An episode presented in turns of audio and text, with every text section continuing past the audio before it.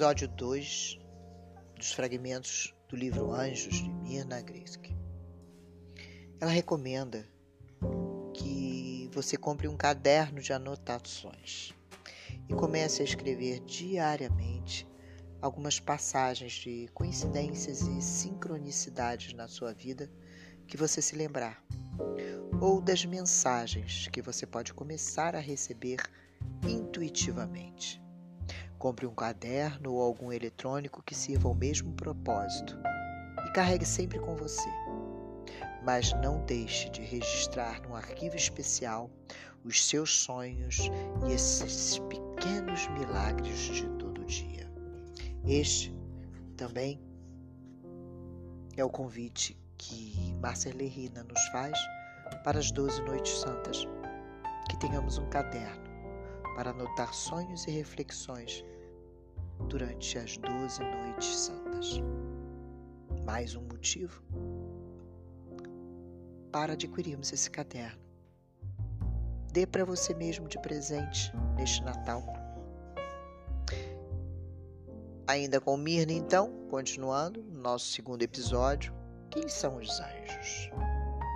A palavra anjo vem do grego angelos, mensageiro. Para a cultura hebraica, o termo é malak, mensageiro ou emissário. Denominados malaika, os anjos do islamismo são formados de luz. Mas os anjos não são apenas os seres alados da tradição judaico-cristã islâmica, com suas temidas aparições e revelações. Também não são os fofos querubins pintados por Rafael na Capela Sistina durante a Renascença nem aquela imagem kit dos anos 50 do anjo protetor das criancinhas na travessia da ponte. Muito menos os anjos dos que já partiram e que de repente nasceram asas. Os anjos são seres ou energias inteligentes e sensíveis, que estão numa frequência de vibração um pouco mais elevada que a nossa e do que os nossos sentidos possam sintonizar. Embora não possamos percebê-los como nossos olhos e ouvidos, podemos senti-los, e eles também a nós. São movidos por uma incomensurável compaixão e amor incondicional.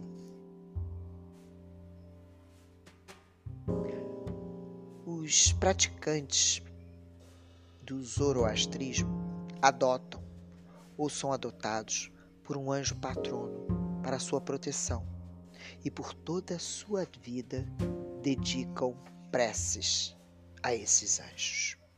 Numa visão integral da vida, os anjos são as energias benévolas que equilibram a harmonia do universo em oposto à entropia. No nível pessoal, nosso anjo da guarda é um protetor, um removedor de obstáculos. Ou pode parecer também como aquele anjo feito em fúria que nos barra o caminho quando insistimos teimosamente em fazer algo que não é para ser feito. Para o judaísmo existe o anjo mau e proteções contra a sua energia. No budismo tibetano, ele é a entidade quântica que está na origem dos cinco elementos: a terra, a água, o fogo, o ar e o espaço.